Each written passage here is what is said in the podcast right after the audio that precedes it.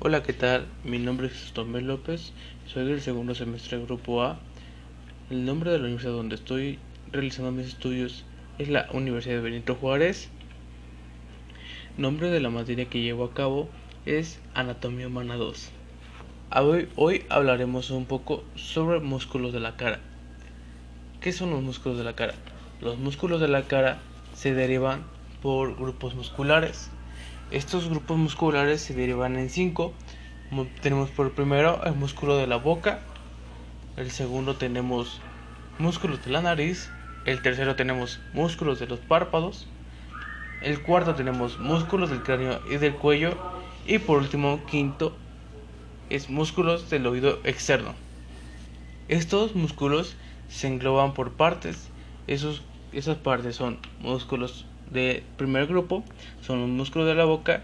Estos se engloban en músculos orbicular de la boca, por, por segundo músculo buccinador, por tercero músculo, músculo elevador del labio superior, por cuarto músculo depresor del labio inferior, por quinto músculo elevador del labio superior y del ala, ala de la nariz, por sexto músculo mentoniano, por séptimo, músculo risorio, por octavo, músculo elevador del ángulo de la boca, por noveno, músculo depresor del ángulo de la, boca, por décimo, músculo cigomático mayor y onceavo, y onceavo y último es músculo cigomático menor. Estos son los que englobarían al grupo muscular de la boca. El segundo grupo que engloba de los músculos de la nariz sería músculo nasal, músculo y músculo prócer, que solamente son dos.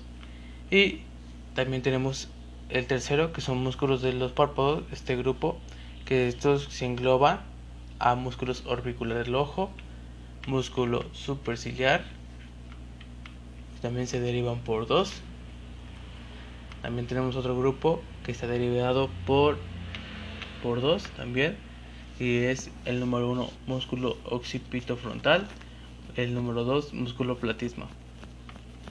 Y por último y quinto es el músculo del oído externo que se engloba por los músculos músculo auricular anterior, músculo auricular posterior y por último tenemos músculo auricular superior. Estos están derivados en tres. Ahora hablaremos un poco sobre los sí, los, los músculos que engloban a los grupos. En primera tenemos al músculo orbicular de la boca. Como bien sabemos que este su origen es donde está la parte marginal de la parte labial y su función es la de cierre labial directo. ¿En qué trata de decir esto? Que daremos un ejemplo que es la, la oclusión de la boca. Cuando nosotros cerramos rápidamente o cuando tenemos, no sé, o cuando estamos hablando movemos demasiado la boca, eso es donde entraría el músculo orbicular de la boca. Pasaremos ahora a hablar sobre el músculo buccinador. El músculo buccinador se encuentra sobre el músculo plano situado por detrás del orbicular los lagios y por delante del macetero. Esta es su función de este músculo, es el que inerva al nervio bucal daremos un ejemplo de lo que hace este músculo. Este músculo puede, puede también empujar, o sea, contenidos que son, no sé, como comida o como cuando algo tenemos en la boca. Es el que ayuda a que se empujen hacia los arcos, arcos dentarios para que nos ayude a la masticación o, que lleguen al centro de nuestra cavidad. También nos ayudaría para, sol, para soplar o para silbar. Ahora pasaremos a hablar sobre el músculo elevador del labio superior.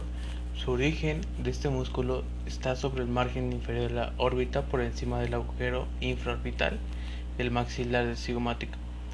Y su función es el levantamiento del labio superior y lo lleva un poco hacia adelante. Lo que esta acción es que a veces se llega a confundir con el elevador del labio superior y su suela de la nariz. También ahora pasaremos a hablar un poco sobre el músculo depresor del labio inferior.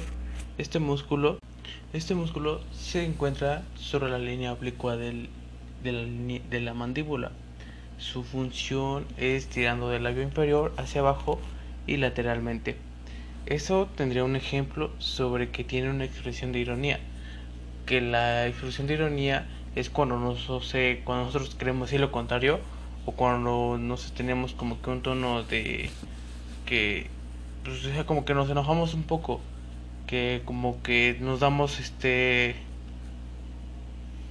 cómo se puede explicar de decir nosotros lo contrario que y nos estamos diciendo ah es que es esto esto y esto y nos, nos estamos chocando por esto.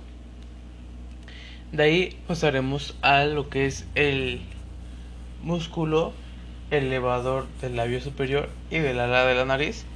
Esto su origen está por el proceso frontal de la mandíbula que esto se ayuda a que dilata la fosa nasal y levanta al labio superior. En esta parte tendremos que un ejemplo sobre sobre de lo que es este el labio inferior que tira hacia inferior lateralmente de la mitad correspondiente del labio inferior. Esto sería como un ejemplo que nos ayudaría como saber qué es qué es este es este cuál es su función sobre el músculo elevador del labio superior del labio inferior disculpe. También tenemos al músculo elevador del labio superior y del ala de la nariz. Esto tenemos como proceso frontal de la mandíbula. Su origen eso es el proceso frontal de la mandíbula y su función es que es el que dilata la fosa nasal y levanta al labio superior. En este en esta función podremos dar un ejemplo que es el que, como lo acabo de decir, es el que ayuda como que a dilatar para que a esto nosotros podemos levantar nuestro, nuestro labio superior. No sé, como que nos ponemos como cuando levantamos de una forma de, no sé, que tengamos algo atorado en los dientes y queremos levantar nuestro, nuestro labio, lo levantamos y nos, la nariz se pone como que dilatada. También tenemos el músculo mentoniano. El músculo mentoniano es el su origen es sobre la fosa incisiva de la mandíbula y aquí tenemos sobre que su función es el que eleva y sobresale el labio superior y arruga la piel del mentón. En esta parte, sí, cuando bien lo dice, cuando no sé, estamos como que nos arrugamos de repente cuando bajamos la cabeza, cuando estamos haciendo algún ejercicio y nos arrugamos por abajo, estamos haciendo alguna este una arrugación de, de la piel hacia el mentón. También tenemos el músculo risorio.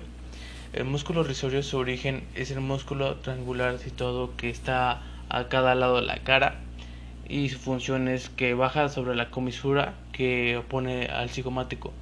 ¿En qué parte nos, nos trataríamos de decir esto? Que esto es, es sobre que este músculo es inconsistente, inconstante, disculpe. En que la parte de este músculo es el que ayuda como que nos da una, una diferencia que tira hacia el lateral y posteriormente es, está como en la comisura de los labios Pasaremos ahora sobre el músculo elevador del ángulo de la boca. Esto, su origen está sobre la fosa canina de la mandíbula. Su función de aquí y su un claro ejemplo es el que eleva el ángulo de la boca y acentúa a los pliegues nasolabiales. También tenemos el músculo depresor del ángulo de la boca. Su origen es sobre, está sobre la línea oblicua de la mandíbula este este nos este su función nos aplica que es el que deprime el ángulo de la boca. Este este tiene un gran ejemplo que es cuando nosotros tenemos una alguna expresión de tristeza cuando estamos tristes este músculo es el que como que nos, nos ayuda como que a bajar así que nuestra boca como cuando estamos tristes no se nos bajan esos músculos. Y por último tenemos no por penúltimo tenemos músculo cigomático mayor. Este se encuentra sobre, sobre la superficie malar o hacia cigomática y este tiene, tiene hacia el tire del ángulo sobre la boca hacia atrás y hacia arriba. Este tiene un gran ejemplo que cuando nos reímos este músculo se, se mueve. Se da mueve y nos da demasiadas risas. Y por último, ahora sí, el músculo cigomático menor. El músculo cigomático menor da la superficie malar, o sea, cigomática. Este es el que nos ayuda a levantar el labio superior y acentúa a que nuestro pliegue sea nasolabial. Pasaremos ahora al segundo grupo. Acá nos pasaríamos a lo que, es, que engloba son los músculos nasales y este es su origen lo podemos llegar a encontrar en lo que es en la fascina que recubre la parte inferior del hueso nasal y la parte superior del cartílago nasal lateral. Este, su función es el que nos ayuda a tirar hacia abajo del ángulo medialmente de la ceja y causa que nos, que nos arruguemos transversales en la nariz cuando nos enojamos o no sé, cuando estamos como que confundidos o nos tomamos de la nariz, se nos arruga. El músculo prócer, este es el músculo conectado que está en la que está por entre los ojos, entre las cejas, surge del hueso nasal y de la parte superior del cartílago nasal lateral. Este es el que se extiende como una forma de abanico. Este su función es el que desplaza la fiel frontal hacia abajo sobre todas las cejas generando unas arrugas horizontales en esa zona. Se demuestran estos cuando no sé cuando no estamos en mm, un ejemplo de cuando estamos enojados, cuando estamos tristes o cuando estamos en pánico, que nos queremos casi casi volver locos. y de ahí tenemos músculos de los párpados. Los músculos de los párpados también están englobados por dos. Estos músculos párpados tiene el músculo orbicular del ojo. Su origen es la parte nasal del hueso frontal, que es la, la porción orbitatoria del proceso frontal, el maxilar de la cresta lagrimal. Posterior, la porción lagrimal y la superficie del anterior y los bordes del ligamento medial. Este es el que nos ayuda a cerrar los los párpados, el que está como que con el cierre de activos, abre y cierre. Cuando estamos emocionados en el teléfono, no estamos, nuestros párpados están cerrando porque ya están cansados o porque están como que dando la, sí, para que no nos lastime tanto la luz. También tenemos el músculo superciliar. Este músculo superciliar, su origen es el que es un recorrido corto en el cual tiene su origen que está superficialmente interno del arco superciliar y luego se, se dirige hacia, hacia medial. Su función de este son de las fibras del músculo que son corrugadores junto al orbicular y el occipito frontal que se encargan de estos de mover los párpados superiores y las cejas cuando no sé cuando estamos eh, en un ejemplo de cuando estamos sorprendidos nos movemos nuestras cejas o cuando nosotros estamos ya a punto de dormir, pues tratamos, movemos esos párpados superiores. Y pasaremos ahora sobre el músculo músculo del cráneo y del cuello. Estos son los que están divididos en dos, que se engloban en dos, que es el músculo occipito frontal, que esta es su ubicación o su origen en la que está en la galena aponeurótica y se inserta en la piel de manera superior del borde y supraorbitatorio. Este está, es el encargado de mover las zonas faciales cuando elevamos las cejas y al, también a mover los, nuestros parvaditos. Esos son los, como que los, los que nos ayudan a mover a mover este estos músculos. También tenemos el músculo platisma. El músculo platisma, su ubicación es en toda la zona anterior y lateralmente del cuello, pero además llega hacia, la, hacia el área facial inferior, es decir, que está cerca de la boca. Su, su función principal es que es el que nos ayuda a dirigir la piel y las zonas del mentón hacia inferior, por lo cual este, estas son que cuando tenemos, no sé, un ejemplo, cuando estas son realizadas cuando este, experimentamos tensiones emocionales o molestias e ira que lleguemos a tener en algún momento. Y por último tenemos a músculos del oído externo, que esos se engloban por tres. Y el músculo son el músculo número uno, músculo auricular anterior, que ese origen es la porción anterior de la fascina de la zona temporal. Y aquí lo que lo que más se podría decir que acá tendremos algunas algunas similitudes que lleguen a tener estos músculos. Más adelante vamos a ir diciendo. Esa función tiene también que la tiras de la bandera, la oreja está hacia adelante y hacia arriba. Cuando no sé sentimos algo, no sé, nos tratamos de mover o, o no sé, o sea, nuestro mismo cuerpo, no sé si hoy tienes algo en tu oreja o eso sería como que un músculo que nos está como que avisando y también tenemos el músculo auricular posterior. Este músculo auricular posterior es el proceso mastoideo, que es ese origen, y este es el su función es el que tira la, a la bandera del oído hacia atrás cuando no sé estamos durmiendo y de repente nuestra oreja se hace para atrás. Eso sería como que la bandera del oído hacia atrás. Y por último tenemos al músculo auricular superior este músculo lo podemos encontrar en las zonas temporales de las fascinas.